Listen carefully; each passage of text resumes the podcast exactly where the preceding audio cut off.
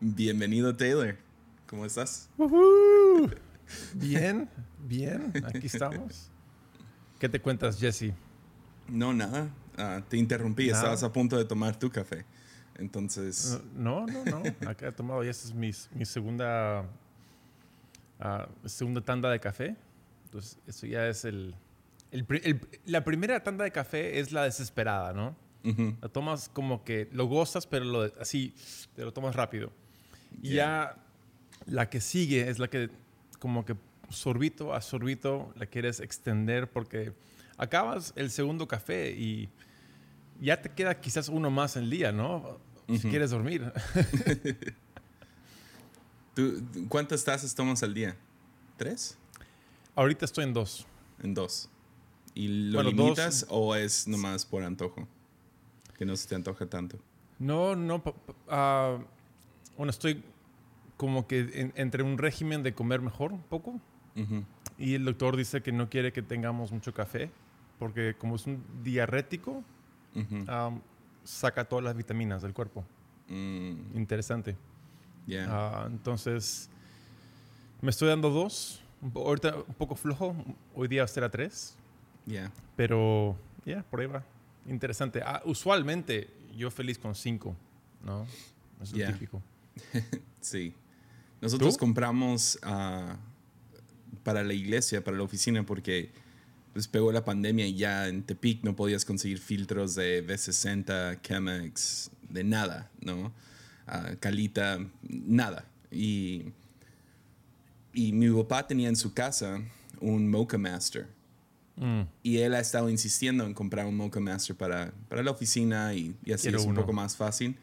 No manches, está muy bueno, muy bueno, muy limpio, hace el café muy rico creo que todavía el hacerlo tú, pues, o sea, estás haciendo a un lado pues, la tradición, ¿no? De, de sí, hacer el pour over tú mismo. y, ah, pero, pero el Mocha Master ha estado súper bien. Ahora quiero uno para mi casa. Porque hay tengo un amigo, que... Tengo un amigo que es barista. Él vive en Nueva Zelanda.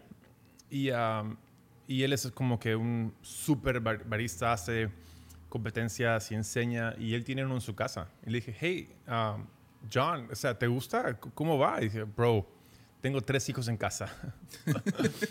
Para tomar un café decente en la mañana ah, es, ha sido la mejor cosa del mundo porque es automático.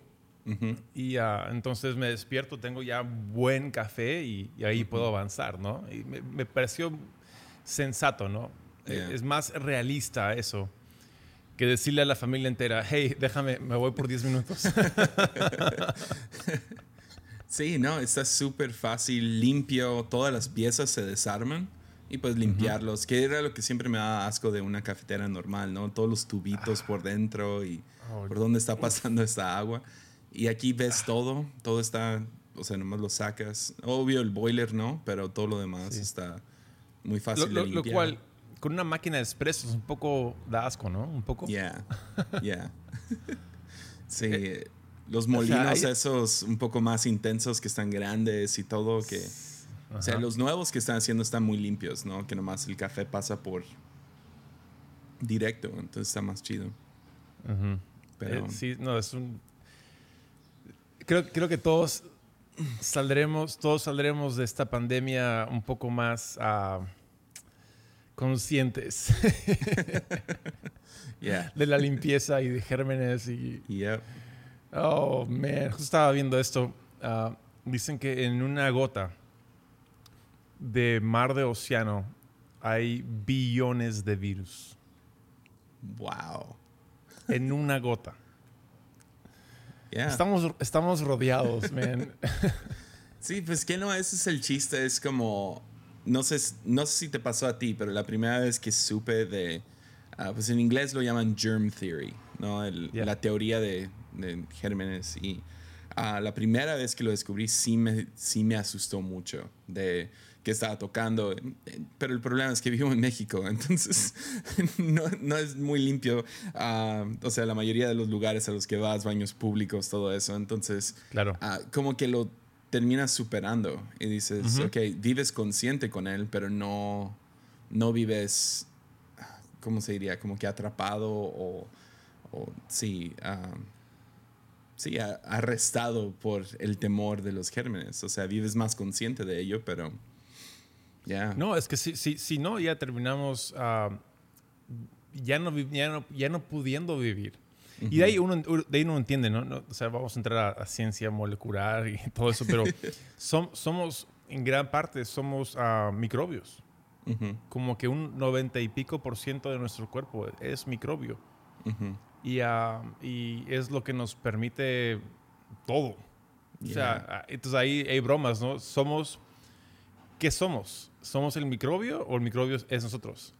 Es como que, uh, no sé, es, es, muy, muy interesante, muy confuso, pero uh, se sabe de que muchos de los males que padecemos hoy en día de, en nuestros cuerpos es porque hemos eliminado microbios. O sea, el pasteurizar, nunca puedo decir la palabra, pasteurizar, ahí está, pasteurizar leche y queso no ha sido bueno para la humanidad. Yeah ha sido, ha sido algo, ha causado más daño que beneficios. Yeah. el, no fermentar el pan, el pan bimbo, ¿no? no, es, pan fermentado. Ha sido lo peor del mundo. Por eso la gente tiene, tiene conflictos con gluten. Gluten no es malo, pero... Entonces hay, hay, todo un tema de, gérmenes y ah, microbios que son buenos, que hemos eliminado por temor a no quiero, no quiero nada, ¿no? Es, fascinante. Ya. Estaba viendo ah, un video en YouTube de esos que nomás te salen, ¿no? Y era como de por qué leche se volvió tan... Jesse, qué, miedo tus algoritmos. sí, sale todo tipo de cosas, pero salió un, un, video de por qué la leche se volvió tan popular. Y fue oh. en la Primera Guerra Mundial. Porque las fábricas de Estados Unidos empezaron a, mandar leche a los, al ejército, ¿no? Y lo mandaban en polvo. Entonces se acabó la guerra y tenían un montón de leche de sobra. Ya, ya habían mm. entrado, las, o sea, la manera que lo habían hecho era, o sea, tenían todo para, esta infraestructura para poder estar dando, o sea, miles y miles y miles y millones de, de galones en polvo, ¿no? de leche. Entonces cuando regresaron, dijeron, pues, ¿qué hacemos? ¿Lo tiramos toda la basura o, o sea, rompemos la, la infraestructura porque ya no la ocupamos? Wow. Y es ahí donde de la nada sacaron la teoría de, de, de que leche tiene uh, calcio. Pero no es necesariamente cierto. No tiene tanto calcio como lo publican.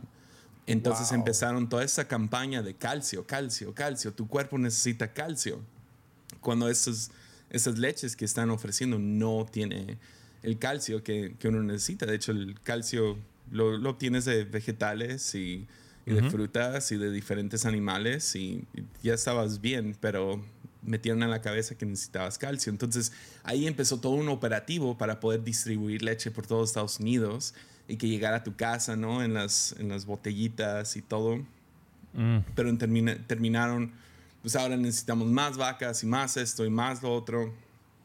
Entonces literal fue como una bola de nieve que va bajando y va creciendo y creciendo y creciendo.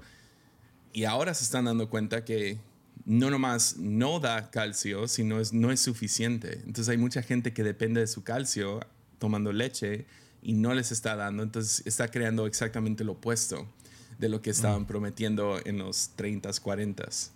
Ah, man. Sí lo creo con todo mi corazón.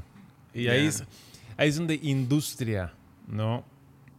Industria puede ser muy bueno y muy malo. Y ese es el lado muy feo de industria, cuando comida se, se vuelve industria. o medicina. o... sí, comida e industria no deben estar juntos. De hecho, avances son necesarios, pero cuando se vuelve algo de, del bottom line, ¿no? el, margen de, ganancia y, ah, man, se, pone tan, tan feo. Y Big Pharma también, y, uff, me frustra mucho. Cuando, yo empecé a entender nutrición un poco, ah, no, soy nutricionista nada, pero um, sí he leído un montón al respecto me, empecé, mi, primera reacción fue me molesté. Mm. Me molesté por la falta de, educación. Y de hecho, ahí ya uno puede entender de que hay mucho dinero de por medio para no educar a la gente sobre comida. Um, y no es una conspiración, es, ya son hechos. Pero, ah, azúcar va a ser el próximo, no sé, vemos todo lo que pasó con el cigarro y ah, yo creo que azúcar ya es eso y a ver si, si lo regulan mejor. Ojalá, ojalá. Sí, de hecho, es, es lo más adictivo um, y lo más innecesario para el cuerpo humano. Ah, solo, es, la gente estudia azúcar. Es fascinante. Um, porque antes conseguir azúcar era complicadísimo. Ahora por industria es fácil conseguirlo y estamos adictos. Que, que, yo me siento um, raro porque está esta disonancia cognitiva, ¿no? Donde uh, yo sé estas cosas, más sigo adicto a azúcar. que no es chistoso eso, ¿cómo puedes saber algo y creerlo y todavía no actuarlo? O sea, creo que... Total. Creo que todos tenemos eso, ¿no? O sea, yo estoy hablando de azúcar y es como... Ah. helado, nieve, nieve. Ah, Coke. Ah, por si acaso, Coca-Cola, no Coke, Coca-Cola. Coca-Cola. pero, pero, pero nos pasa, o sea, nos pasa a todos. Tenemos algo en nuestras vidas donde decimos, quiero vivir una vida larga y lo comes de tal manera o sí, hace ciertas cosas que es como, pues no, no es, no es congruente. o quiero no sé, llegar hasta la muerte con mi matrimonio y luego hace ciertas cosas que no son congruentes con eso.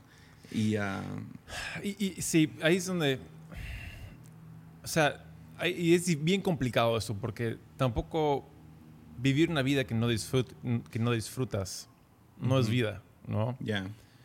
Y creo que uh, el diseño de Dios para cada, cada ser humano es que disfruten la vida, ¿no? Que lo gocen. Ya. Pero creo que el problema es, uh, nos, no, sabemos, no sabemos cómo limitarnos. El otro día tomé unas vacaciones con, con, con, Chana, primera vez en quién sabe cuándo. Y uh, nos fuimos a, a, Machu Picchu, su primera vez a Machu Picchu de ella. Fue oh, hermoso. Lo hemos planeado por tanto tiempo y hemos querido hacer esto por tanto, así literalmente. Y um, fuimos, la pasamos increíble volvimos y, cinco días desaparecieron en un parpadear. Así, literalmente. Abrir y cerrar de ojos. Y estamos acá como que, wow, ¿fue un sueño? ¿Lo vivimos o no lo vivimos? Y creo que um, lo que me puse a pensar es, es fascinante de que si yo vivo, si yo vivo para esos momentos, qué triste vida. Yeah. Si yo, si yo planeo y eh, obviamente sabemos que en, el mundo, ¿no? El antirreino, uno vive para el fin de semana. Para ir, ir, al club y la, borrachera y esto y que lo otro y la fiesta y trabaja para, para el fin de semana. Y qué triste eso. Porque estás persiguiendo un espejismo, persiguiendo un arcoíris que nunca vas a poder obtener. Siempre va a ser iluso, ¿no? Nunca. Entonces, ah, creo que si uno percibe las vacaciones o el tiempo con amigos como la cereza encima de la torta, ahí recién lo puedes realmente disfrutar, ¿no? Como parte de el fruto, no el objetivo. Um, y creo que por ahí vamos con todo, con comida y con sustancias y hábitos. Um, for real, ¿no? Sí. Sí, es... Ah, pues Génesis inicia todo, ¿no? Y uh, me, estoy adelantando a lo que acabo de grabar para Armadillo, que sale el jueves. Ah, no, pero, está bien. Pero para las 12 personas que escuchan esto. Sí. Um, pero en, en, Génesis 2 vemos que Dios crea el mundo con orden y lo llama todo bueno, ¿no? Mm. Todo es bueno. Y vemos que uh, comida está en su lugar. ¿De, ¿De dónde viene la comida? Pues ahí está, ahí está tu comida y Dios lo llama hermoso y delicioso, ¿no? Mm. Luego vemos que ah, trabajo está en su lugar. Dios le da un trabajo a Adán, ah, que que cuide el jardín y que nombre a los animales y que se conecte con todo esto. Luego vemos que pues tiene a Eva, ¿no? Le saca la costilla y crea a Eva. Y ahí vemos que también hay un orden hacia relación, intimidad. Entonces todo lo que consume, todo lo que trabaja, todo lo que tiene intimidad, todo está en su lugar correcto. Mm. Pero la mentira viene ah, de parte de Satanás, o la serpiente no, llega y dice, no es suficiente. Mm. Ah, falta algo. Ah, Dios está reteniendo bondad.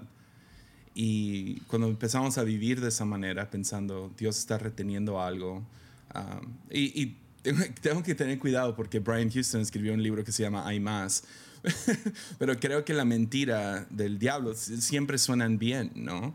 Y la de él es hay más, pero desde otra perspectiva. Es hay, hay algo más, hay algo más. Entonces, entonces el, el, el, problema es que terminamos viendo nuestras vidas y decimos, es que me falta algo. Le falta algo a mi matrimonio, me falta algo a mi apetito, le falta algo a mi, a mi, no sé, a mi trabajo. Y terminamos buscando ese más que no existe porque Dios ya lo ordenó y lo llamó bueno. Y si trabajas eso, si vives en ese jardín, ¿quién no mm. quisiera vivir en el jardín de Edén? Ah, hasta yo haría el punto de que si fuéramos al jardín de Edén mañana, estaríamos aburridos. somos, uh. somos tan adictos a azúcar, entretenimiento, uh, high, high, high, high, todo es enorme, todo es grande, todo es...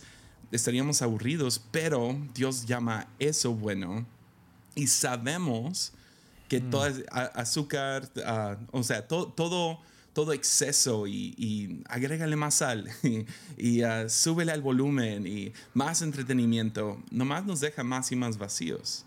Claro. Entonces, creo, que, creo que es un tema ahí, no es que Dios no quiere darnos más. creo que entonces, yo lo vería como un, un tema de somos recipientes, ¿no? La Biblia usa ese ejemplo muchas veces. Y cada recipiente, cada recipiente tiene una capacidad.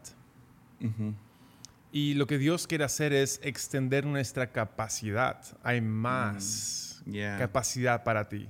Hay, hay más que puedes um, cargar y hay más que puedes retener. Pero el enemigo nos dice, hay más que puede entrar en lo que ya tienes. Mm, y terminamos en desperdicio, terminamos en porque todo va, se va sobrebalsando. Y ah, ahí vemos donde, mira, yo acabo de echarle 100 mililitros más a mi vasija y ¿dónde está?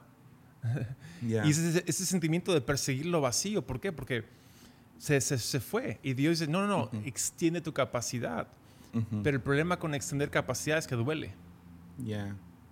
Extender es, es estirar y es, es, es, tedioso y es lento y Um, creo que si yo diría cuál es el problema número uno con todo, es, eh, creo que capacidad. Uh, rehusamos crecer en capacidad, um, liderazgo, capacidad, tamaño de iglesia, capacidad, um, matrimonios, capacidad. Y, y ahí es donde pisamos el palito siempre. Si tan solo le añado lo que tengo ya, sin, sin el dolor, bueno, es un desperdicio. Sí, y, también, o sea, el, problema principal detrás de, esta, de esa mentira, el lado mentira de hay más, es que promete lo que no puede cumplir, ¿no? Es, es estás mirando, no sé, estás en un matrimonio y miras a otra mujer y dices, ah, este amor o falta de intimidad o ah, no tengo gozo o lo que sea, miro a esta otra mujer y digo, eso me va a dar gozo, eso me va a dar paz, o me va a dar amor, o lo que sea, cuando no es cierto. Entonces vas, lanzas tu vida y no cumple. Entonces, e, es, la serpiente promete lo que el fruto no puede cumplir. Ah, no, no, puede darte. Entonces, esa es, esa es la mentira. Es, Dios está diciendo, no, tú tienes, estás bien, estás completo, te he dado todo el problema es que estás buscando lo que yo ya te he dado en algo más. Es, el hijo pródigo, ¿no? Buscando, buscando esa, ese sentido de, no sé, qué sentía que le faltaba, pero sentía al alejarme de mi padre Y al recibir mi herencia, esta impaciencia, voy a ir a encontrar quién soy allá afuera. Mm. Y no cumple. Entonces, e, ese, es el, es el problema, ¿no? Es, y, y somos sobreestimulados. Entonces, eh, hay un lado de withdraw, ¿no? De, de, alejarte de estas cosas que es como, ah, ah o sea, borrar esa app o 30 días sin azúcar o... Ah, es, que, el, problema es, nos da vergüenza, ¿no? Admitirlo. Nos da mucha, mucha pena, ah, mucho roche decir, ah, mira, hey Jesse, estoy lidiando con, con, esto tantas veces y no puedo dejar el Instagram. Literalmente estoy scrolleando todo el día y no puedo dejarlo, ayúdame. E, e, eso, si, si, pudiéramos hacer eso, creo que estaríamos mejor. Ya. Pero lo que yo prefiero hacer es ocultarlo. Ah, lo que yo prefiero hacer es decir, no, yo estoy bien. Ah, esos con Instagram, ay, ay, ay. Y yo mismo estoy ahí también, ¿no? Ah, no, no, hay algo curioso sobre eso. No es curioso de que, digamos, el rubro nuestro, ¿no? Somos pastores y predicadores. De que cuando ocurre, y, suena feo, pero cuando ocurre una, una tragedia de que alguien como que, entre comillas, cae, ¿no? Um, públicamente. Lo que predicaban en contra es lo que usualmente ellos padecían. ¿No es interesante eso? Ya. Ya, como ah. Ted Haggard volteando a la cámara, ¿viste eso? Ese video donde agarra la cámara y mira directo a la cámara y dice, ustedes homosexuales, vengo por ustedes. Muy odioso, muy, uh, sí, lleno de ira hacia, y lo su caída fue que lo encontraron con un prostituto. Sí, y es, es, es, es, fascinante porque es lo que Jesús dijo, ¿no? Lo que tienes en el ojo tú ves en otros. O sea, es, esa hipocresía. Mm. Y lo que nos... Yo lo... Um, no criticando a, a, tantos, Dios mío, tantos, pero nos volvemos muy hipersensibles Ah, y fastidiados en otros por lo que está en mí. Es, una proyección, ¿no? Estamos proyectando nuestra, nuestra frustración con nosotros mismos. Odio que no puedo dejar el azúcar. Dejen azúcar, ¿no? Y creo que es una buena, buena señal para uno mismo ver hasta en, tu matrimonio, en tus relaciones, qué es lo que te fastidia más de la otra persona. Mm. Porque probablemente es lo que tú estás haciendo. No, que sea, que, sea un punto de crítica, más bien un, excelente espejo para vernos y decir, uy, ¿soy yo? y, y 99.9% de las veces eres tú. Nadie más. El mundo no es tan malo. Ya. Ya.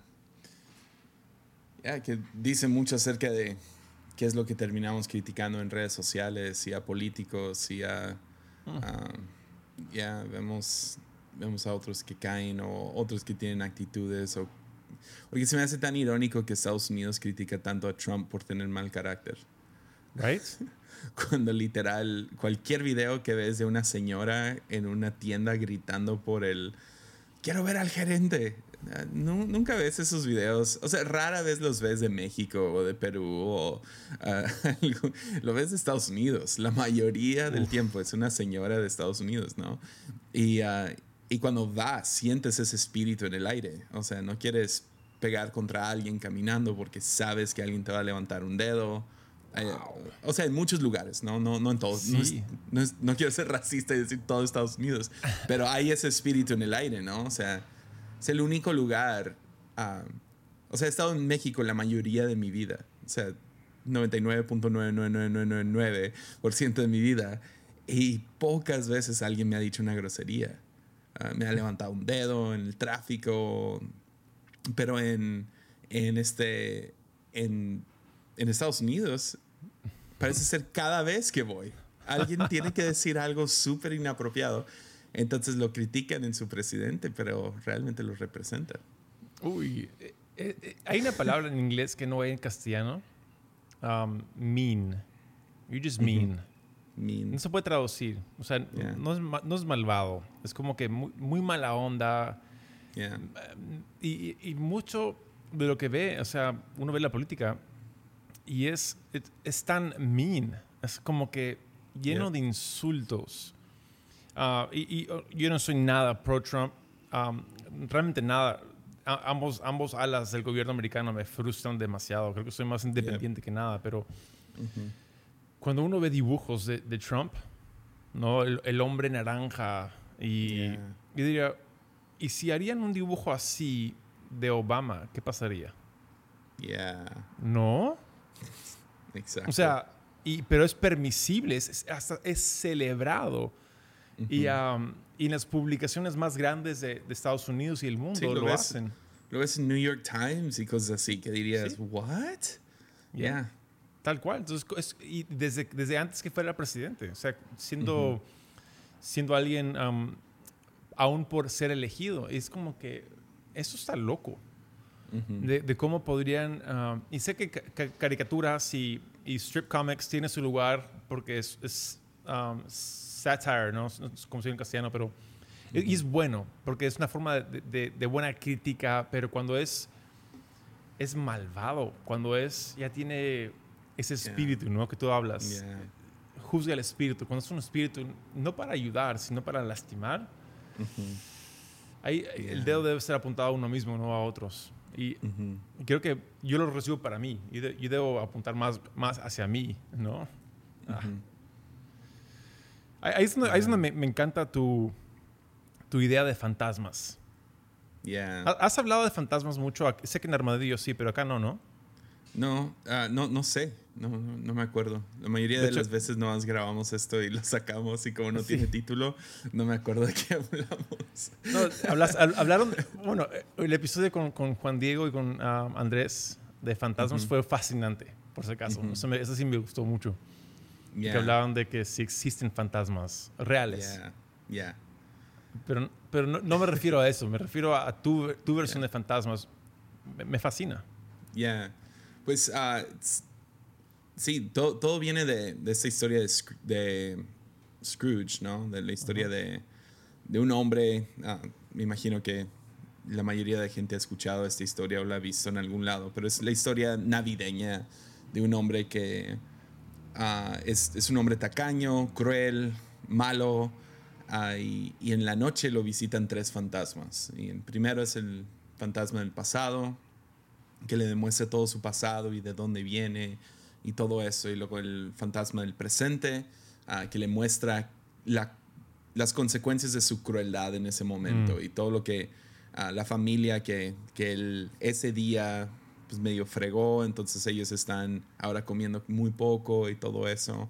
Y luego llega el fantasma del futuro y le muestra que su, su funeral no llega a nadie y o sea, nadie le importa su vida. Y entonces él ahora puede arrepentirse, va y le compra un pavo enorme. Es, muy, muy bonito se acaba. Ah, y me acuerdo viendo eso y pensando, hubo dos, tres personas en específico en mi vida que eran una, pues eran influencia grande y de la nada tomaron decisiones que los llevó por un camino que que dije, yo, yo los conozco, yo sé que ellos nunca pensaron en terminar ahí. Mm. Ah, y ni, ni lo reconocen, que era lo que me asustaba. Ni saben que están en este camino, ni mm. saben que están donde están, pensando, hey, hace 5 o 10 años tú tenías totalmente otra trayectoria en tu vida, otra visión, y, y nomás entraron en esto. Entonces, Andrés Speaker lo dice muy bien, que es cuando no puedes ayudar, puedes aprender. Y, y, me gusta mucho eso. Ah, de hecho, estaba escuchando a Joe Rogan el otro día y había un, ah, no me acuerdo quién era, pero es un hombre que creció con pandillas y todo eso, uh, un comediante. Y él dice, la mejor manera de aprender no es de tus propias experiencias, sino de las experiencias de otros. Ah, y él dio la, la la, el ejemplo de que si voy caminando por la calle y da la vuelta de la esquina un hombre que está todo sangriento y dice, man, me acaban de cortar aquí a la vuelta. dice, yo puedo mirar a ese hombre y decir, ¿qué, ¿qué hago? ¿Le doy a ver si yo aprendo que me van a apuñalar o aprendo de que este hombre está regresando sangrando? Pues no voy a ir por ahí porque me van a apuñalar a mí ahora. Entonces, el concepto de fantasmas era eso, como que hay fantasmas como Scrooge, ¿no? Donde llegan estos fantasmas del pasado, presente, futuro, que tienes ciertas personas en tu vida que dices, si yo tomo, si yo me voy por este camino, ellos funcionan como advertencias. Y, mm. y sí, tengo, tengo dos, tres de esos en mi vida.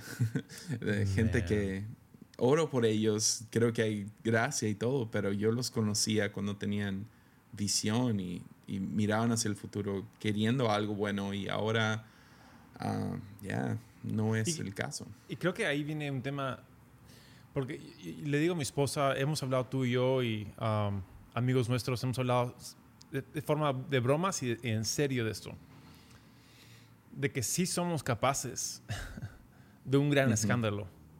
¿no?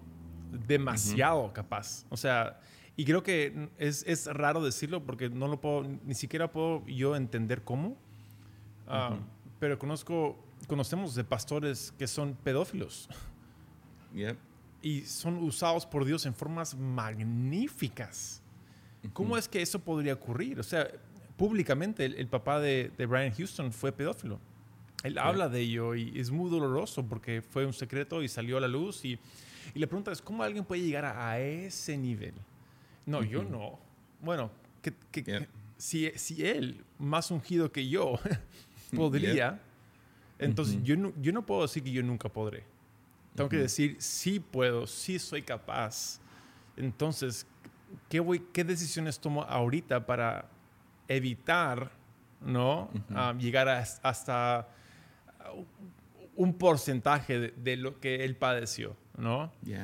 Creo que es, esa sinceridad es, es, um, es muy difícil, pero es tan necesario. Yeah.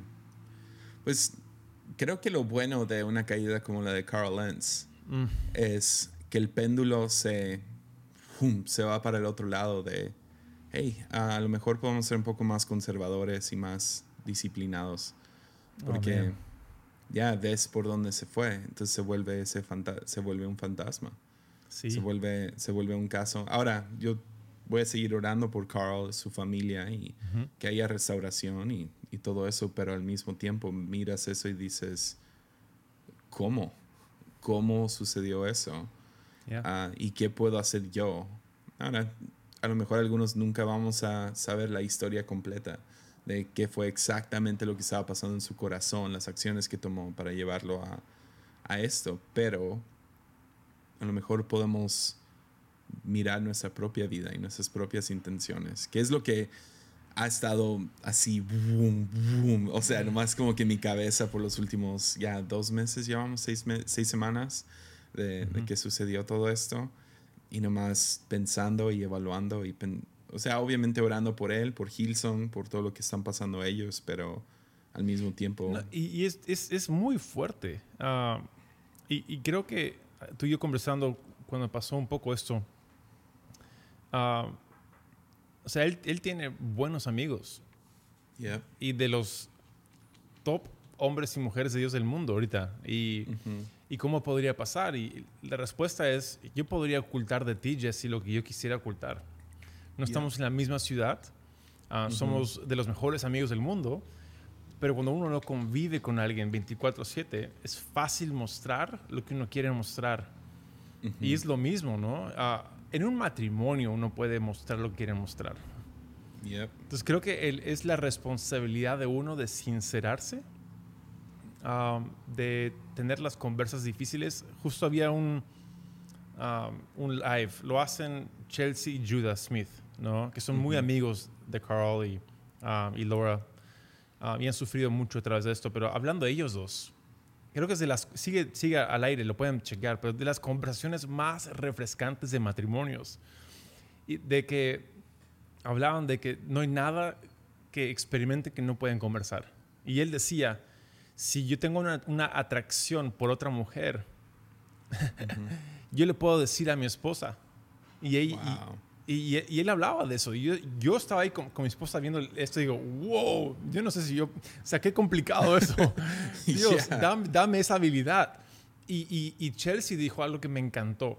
Dijo, chicas, en ese momento que tu esposo te cuenta algo que te duele, que él se abre, ese momento no se trata de ti, se trata mm. de él.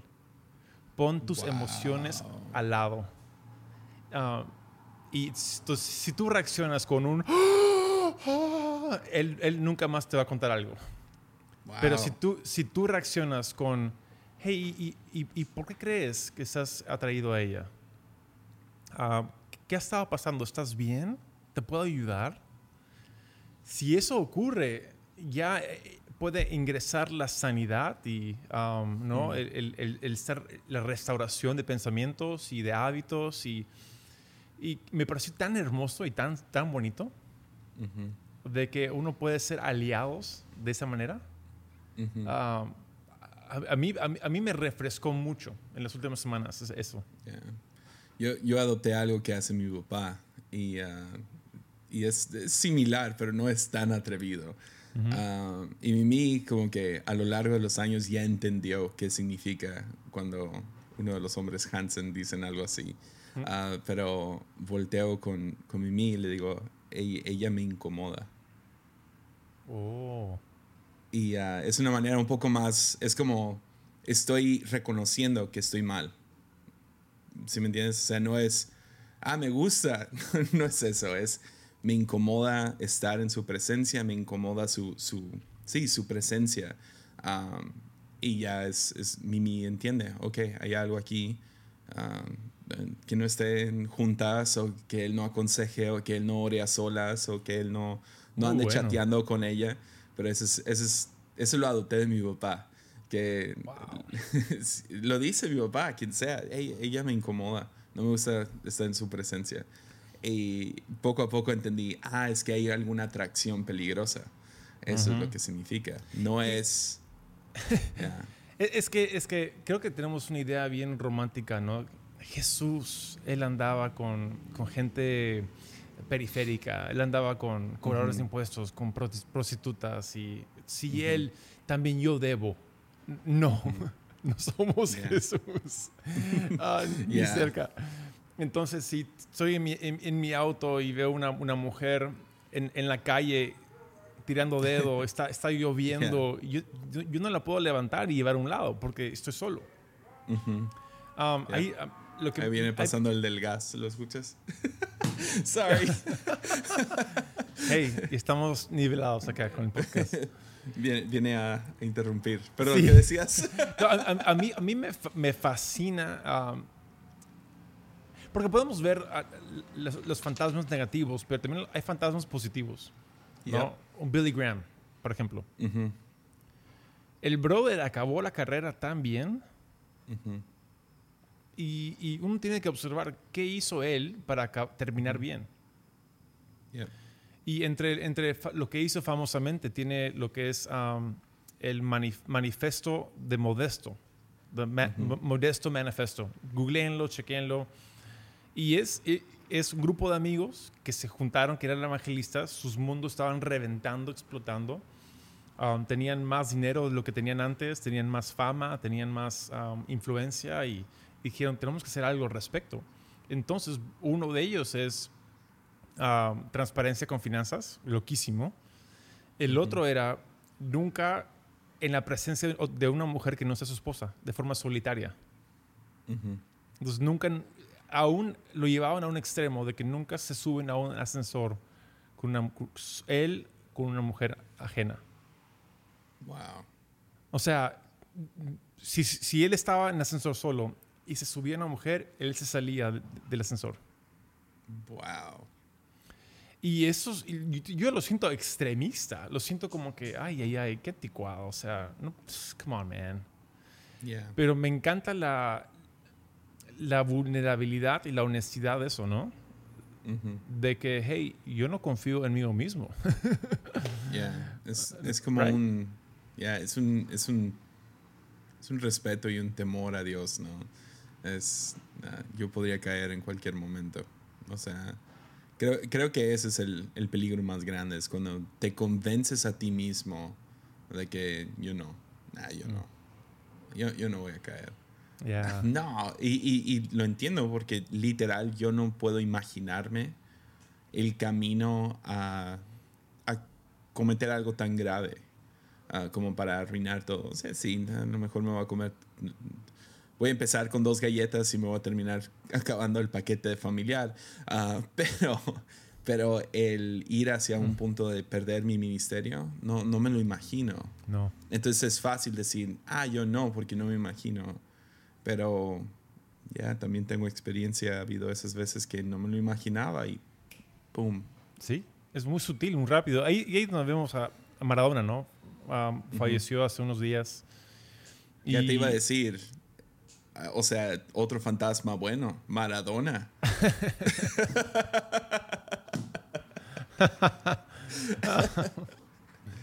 oh, man, oh, man. Él también practicaba el modesto manifesto. Sí, sí. De, otro, de otra manera, al revés. El bizarro. Oh, man. o sea, creo que. Porque es curioso, ¿no? conversábamos de, cuánta gente lo, lo, ha honrado en su, en su muerte. Y, y de hecho, creo, creo que si, si, uno lo piensa, no, la, la, razón que la gente lo ha honrado no es porque aprueba lo que fue su estilo de vida, que fue muy, muy feo.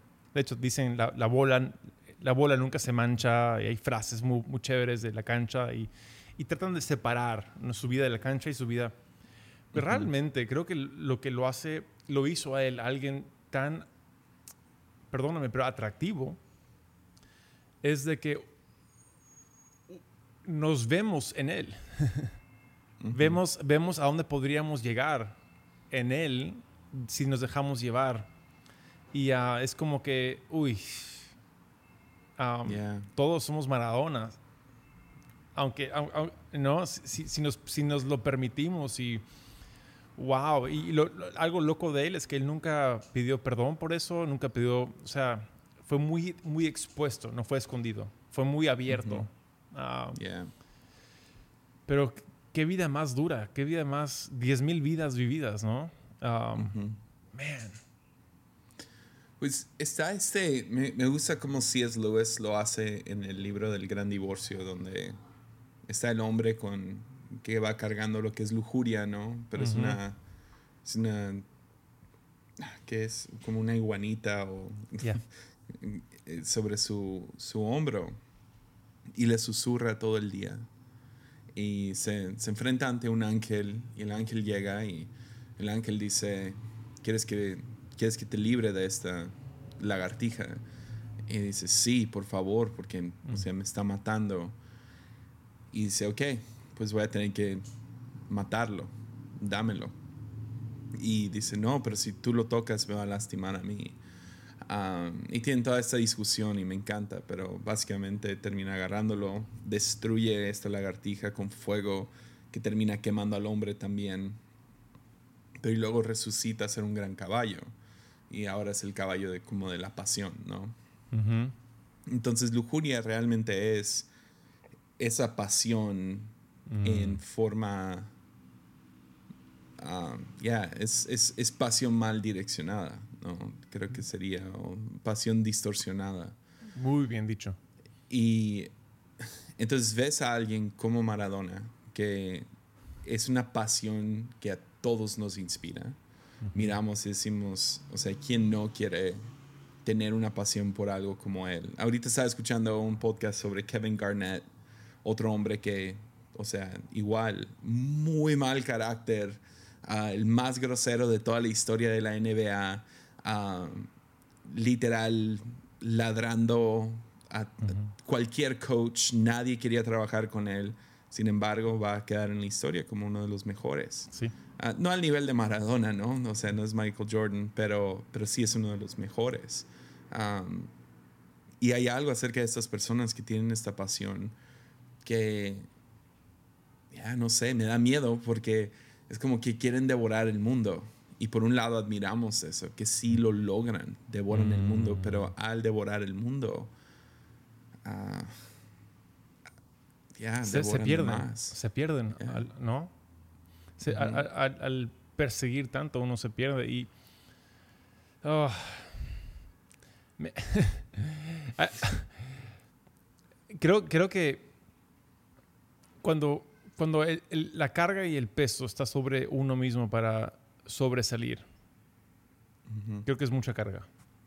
Ya.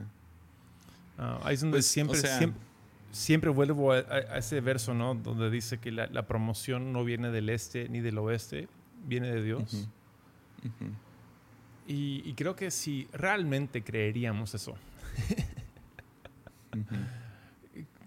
¿cuán diferentes serían nuestras vidas? ¿No? Yeah. Si realmente ah, entenderíamos de que el reino de los...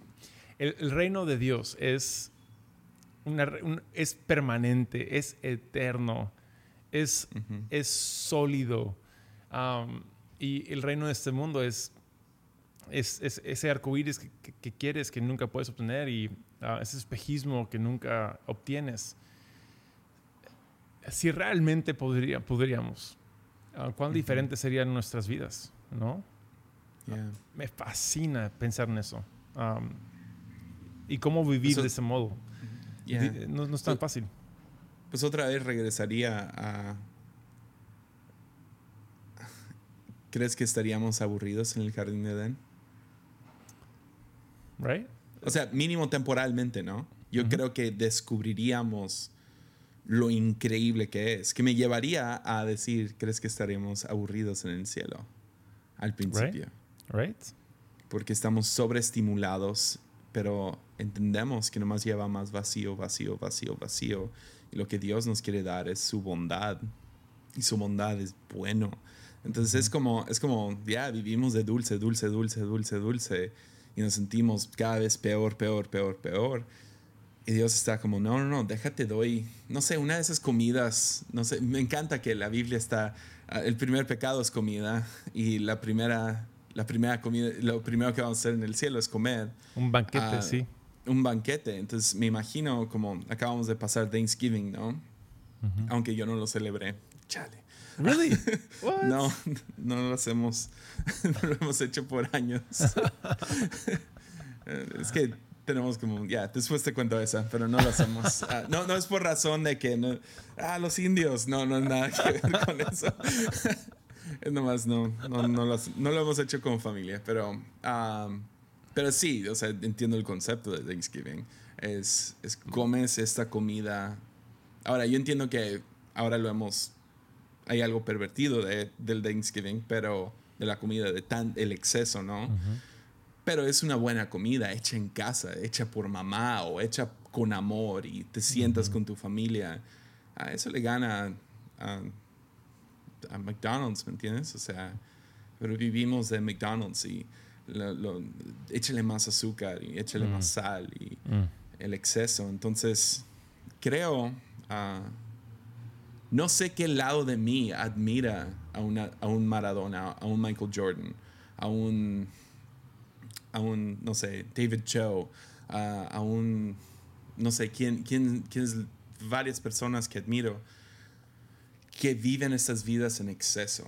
Sí. Porque me lleva a Eclesiastés, ¿no? Que, que eh, Eclesiastés 2 tiene este, este capítulo de este hombre que se entrega a cualquier pasión, cualquier antojo y descubre que no hay nada en él.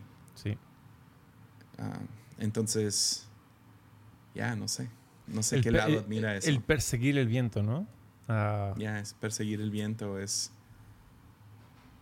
Es nada, no hay nada. Oh, man, qué depresivo. No, pero ya, no sé, no sé, es... Ya. Estoy to- mil por ciento de acuerdo. Y creo que ahí es donde la- viene la, la disciplina que es muy buena de ayunar, ¿no? Ujú. Am, de hecho, creo que en la historia de la iglesia hemos pervertido el ayunar como un quiero obligar a Dios que me, que me bendiga, Ujú. Am, quiero, quiero cambiar mi situación con Dios. Ah, no, realmente lo que el ayuno es, y ahora lo sabemos bien, mucho, es mejor predicado creo que, que antes, pero el ayuno me cambia a mí, me, me, afina a mí, me quita todo el exceso a mí para poder oír la voz de Dios que siempre estuvo ahí.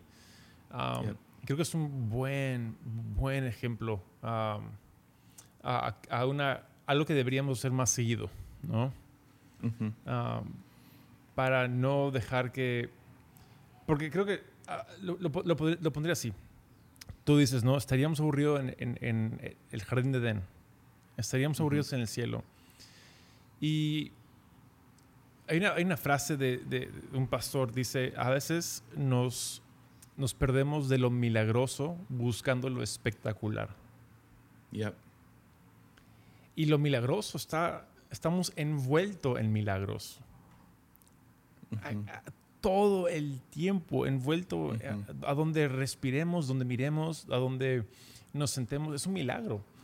Pero estamos tan, tan um, enamored, como que tan ah, enfocados en lo espectacular que nos perdemos. Y creo que el ayunar nos ayuda a, retroceder un poco y, o sea, Ya, o sea, he hecho varios ayunos largos en mi vida. El máximo fue 30 días ah, de puro jugo, ¿no? Y yo me acuerdo, o sea, cada vez cuando terminabas ese ayuno y probabas algo, algo tan simple como no sé, una vez hice un ayuno de como, creo que fue una semana de, puro, de pura agua. Y cuando comí una manzana, en cuanto se acabó eso, nunca he probado una manzana más rica.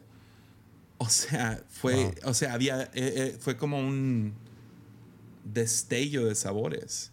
Y, o sea, regresando al café, que, que chistoso es todo un ciclo piensa en cuánta gente no le gusta el café. ¿Por qué? Porque no tiene azúcar. Ya.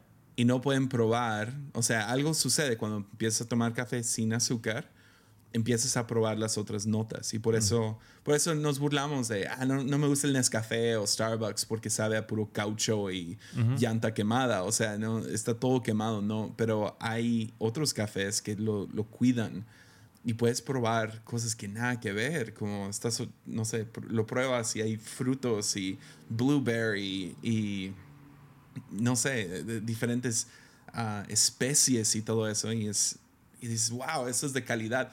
Y se lo das a alguien que no acostumbra a tomar café de esa mm. manera y no lo pueden probar. Lo mismo sucede con vino, ¿no? O sea, están estos sommeliers que su, su, su apetito está tan refinado que pueden probar las notas más. O sea, yo me acuerdo sentado con, con una señora que era así sommelier, fregona, y dice, ah, me, me, da el vino y luego me dice, ¿puedes probar los minerales? Y yo, no. ya, no, no, no puedo. y, uh, lo, cual a, me, me, lleva a algo muy interesante. Uh, en, primer, en primero, creo que el placer verdadero está en lo sutil, ¿no? No en lo obvio, eh, pero en lo sutil. Pero con café es, es algo que um, tienen el, la, la, rueda de sabores, ¿no? La gran rueda de sabores. Y, y, para, poder, para poder comprender un sabor, requieren ir a la rueda de sabores para entender qué, qué están saboreando. Entonces, mm. muchos sin la rueda de sabores no saben lo que están saboreando. Entonces, lo sutil requiere contexto. Mm, ya. Y sin contexto no, no tenemos, no podemos um, entenderlo. Y ahí es donde quizás um, es, es, lo hermoso de, de, de, de, la fe que tenemos, ¿no? Porque la fe que tenemos nos da ese contexto nos da ese, porque pone en palabras mucho de lo que el mundo ya siente. Mucho, el, el, mundo siente lo espiritual, el mundo siente, pero no tiene el, no lo puede identificar bien, entonces lo, mal identifica, ¿no? Lo, lo, mal, lo mal califica, lo mal encuadra, pero con la Biblia y, y, la tradición que tenemos, podemos decir, ah, ya, no, no, esto es esto. Oh, wow, qué bonito. ¿Lo puedes saborear? ¿No? Y hasta que introducimos a alguien a ese contexto, la gente no va a poder verlo, sentirlo, porque es tan sutil, pero es tan hermoso. Muy bueno. Muy bueno. Man. Me gusta. Entonces el cielo va a ser aburrido hasta que agarremos el contexto.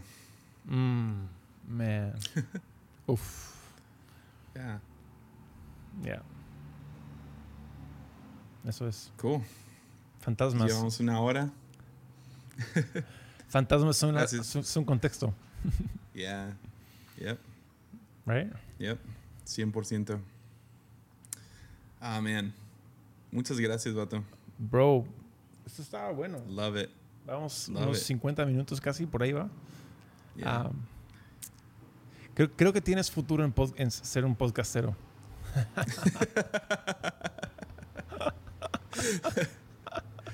A ver cuánto tiempo dura esto. I think you're good at this. ¿Ya viste Ah. esto? Dude, te odio.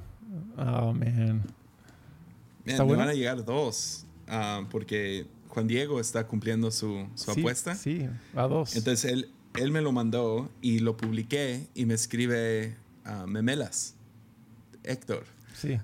Y me dice, bro, también te lo acabo de mandar. Entonces yo no sé cuál llegó primero. Porque los libros de Juan Diego han llegado pues más tarde porque no sé qué onda con... No sé si los Guatemala. mandan de, de Guatemala, pero... um, entonces sí, voy a tener dos. Bro. Ah, para los que no saben de qué estamos hablando, ah, es el nuevo libro de Robert Ferguson. Está Yeah. muy bueno. Apenas leí el primer capítulo, pero muy bueno. Sa- Sabes que me, me- me- reí un poco porque ah, un poco cómo funciona la mente humana, ¿no? Tú pusiste en el Instagram, eh, I got it, ¿no? Ya. Y Sí, el lo- título, el título broma. del, libro es Are you getting this? Ya. Era mi broma. No, no, no sé. Mi broma sutil de Entonces- I got it. Entonces, lo- bueno, lo recibí yo, no sé cuántos más, pero me, me reí solo ahí cuando lo leí. Ya. Ya, Era mi, mi broma. Good job, mi good job. wink. Good job. claps, claps. Ya. ¿Tú estás leyendo algo? Ah, sí, terminando um, todo eso espiritual, Everything Spiritual, spiritual de Ujú. Rob Bell. Ya. Tengo um, amor y odio con ese libro. Ya. Igual. Um, Igual. Y tengo, tengo que recordarme todo el tiempo de que él está hablando a otra audiencia, no, no Ujú. al creyente. Ah, Ujú. Está hablando a gente que, que, que no son um, cristianos. Y por eso él habla de la forma. Porque estoy de acuerdo con lo que dice, pero no en cómo lo dice.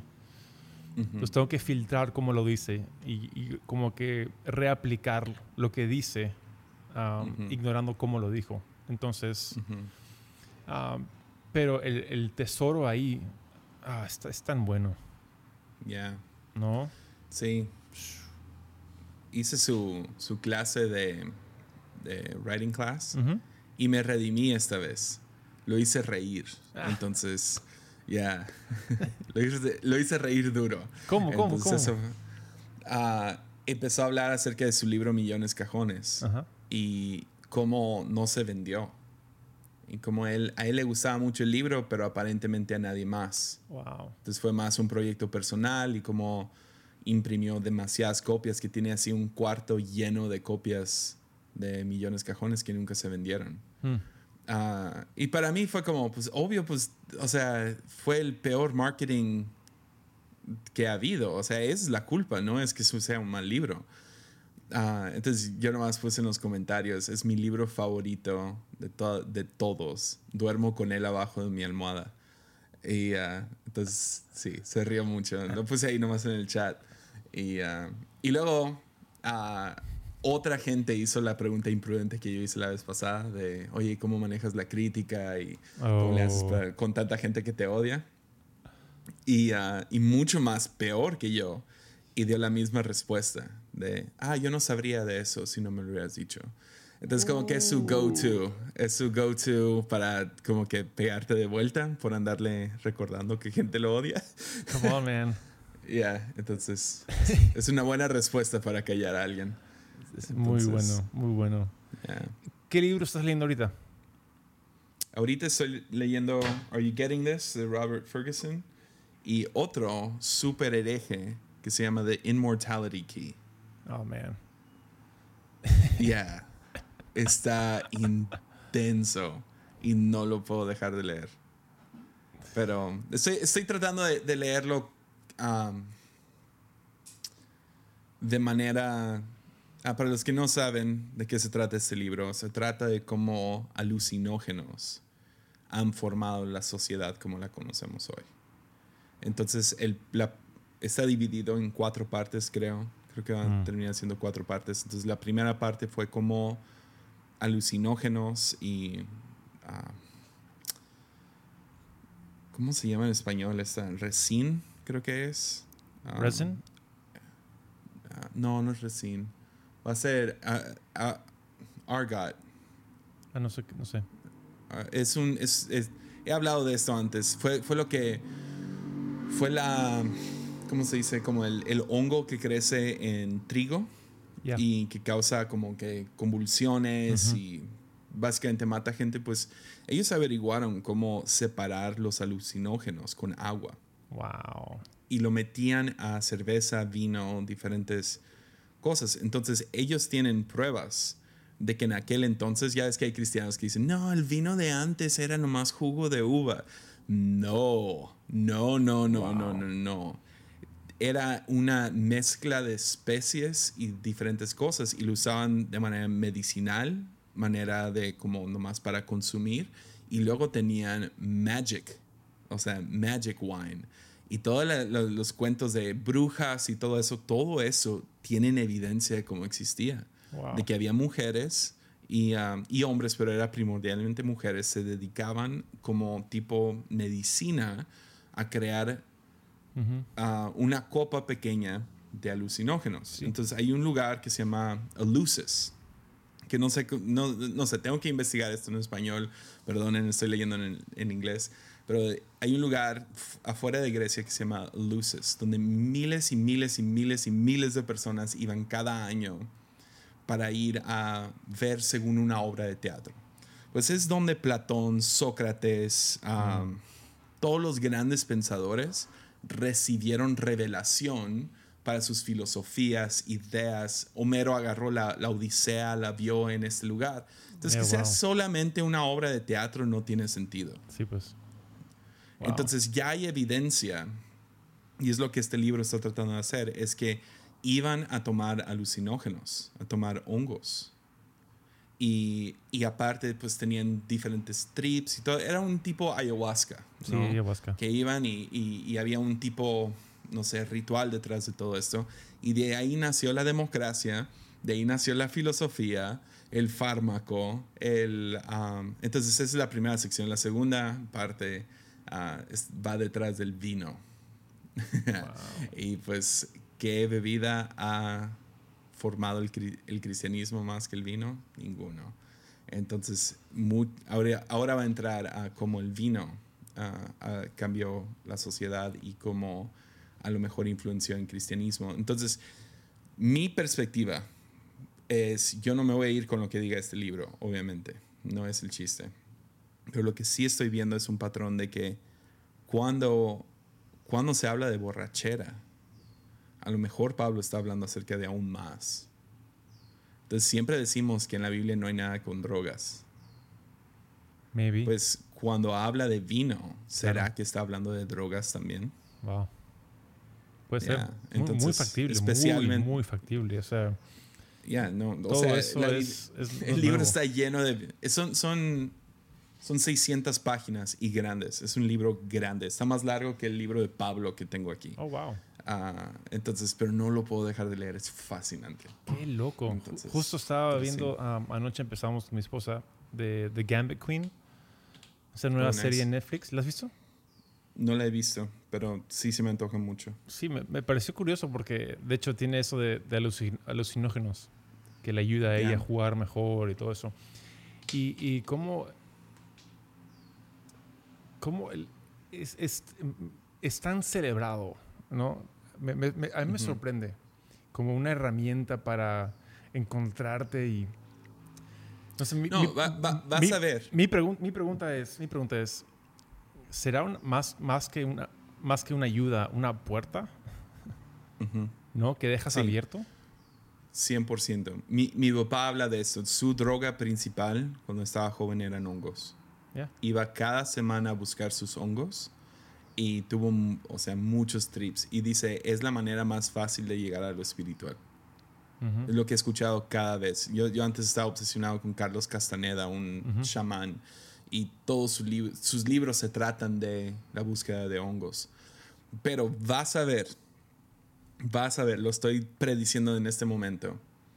Ya, le, ya, están legal, ya está legalizado la marihuana en Estados Unidos. Podemos estar de acuerdo. O sea, hay algunos estados que todavía dicen que no, pero la mayoría de Estados Unidos es legal.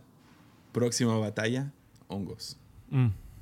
Y lo van a empezar a influenciar en, en libros, literatura, porque ese es el libro más vendido ahorita, el, de Immortality Key. No es un libro así al azar allá, es el número uno ahorita en Amazon. Entonces por eso lo quise leer, porque habla de cristianismo. Entonces, pero sí está, muy, fascinante el libro. Ah, pero vas a ver, van a empezar a meter todas estas cosas lo he visto mucho en las películas. sí, Gambit Queen. Vas a ver. Por, eso, me sorprendió porque es, creo que es el um, Gambit Queen es el show de Netflix más fuerte ahorita que hay, ¿no? Ya. Y, van a empezar a hablar acerca de todo lo bueno que traen estos LSD y todo. Sí. Um, claro. Lo van a promover como un buen medicamento y no dudo que sea para ciertas cosas, ah, que es lo que argumenta el libro, que el problema del war on drugs fue que completamente quitaron todo tipo de investigación de, las propiedades de estos hongos. Ah. Y ahora están descubriendo que sí ayuda para ciertas cosas como antidepresivos y todo y funciona mucho mejor. ¿Quién sabe? ¿Quién sabe? Pero ah, no dudo que van a encontrar cosas buenas detrás de esto. Y van a encontrar razones medicinales detrás de esto y, ah, y lo van a querer empujar más y más. Entonces, es mi predicción. 2024 van a ser legales los hongos. ¿Cuál es? Um, nunca vi la película, pero um, creo que se llama The Witch. Ya. Tú la has visto, Steven también me, ha contado. Hay una frase al final um, que es, yo me quedo con eso. Es, uh, ah, déjame recordarlo, porque es, ¿estás dispuesto a dejar? a ceder. Lo anoté incluso. sí, que es cuando el diablo le habla. Sí, el, el the lull, ¿no? O,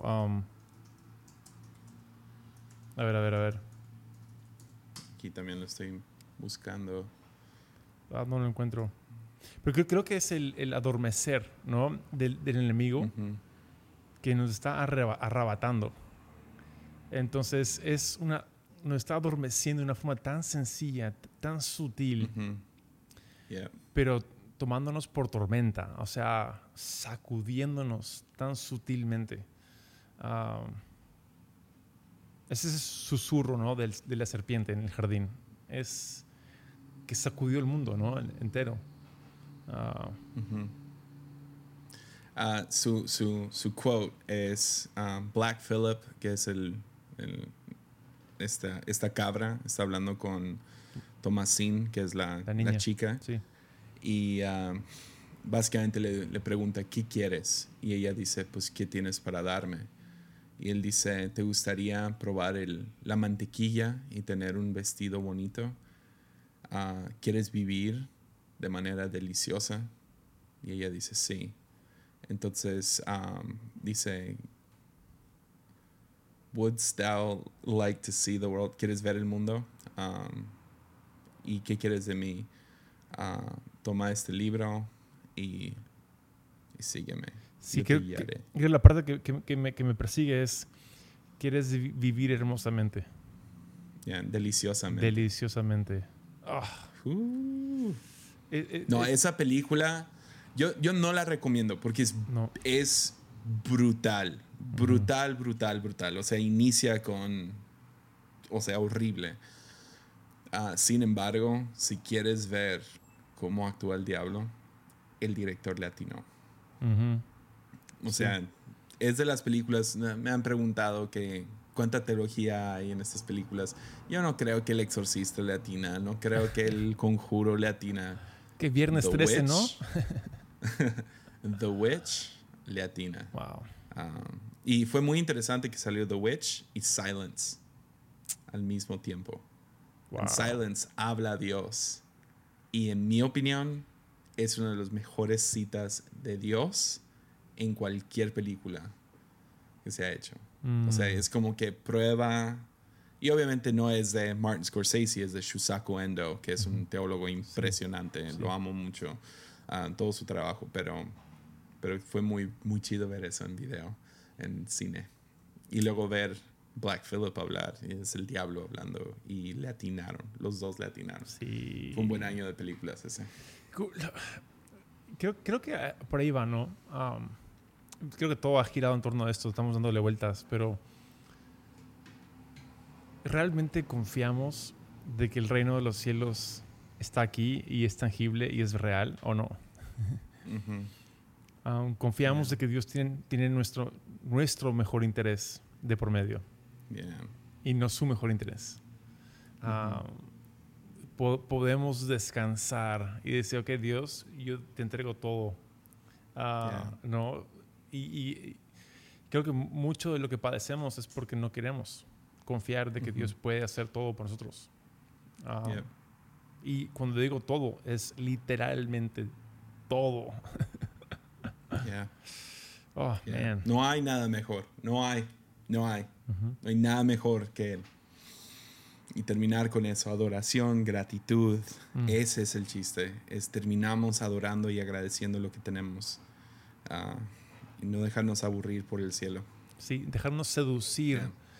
por las, las luces y, y, ¿no? y el brillo, El, azu- el azúcar. el, az- el azúcar. Oh, bro. Yeah. Bueno, voy a ir a comer un- unos pingüinos. Tomarme una coca. Tengo que darle right a Mimi, entonces vamos a tener que terminar esto. Ya, Ah, ya me está escribiendo. Buenísimo. Love you, man. Man, te amo mucho. Gracias. Feliz Navidad. Todo eso. Paz, Simón. Chidísimo. Love you, man. Love you. Ánimo.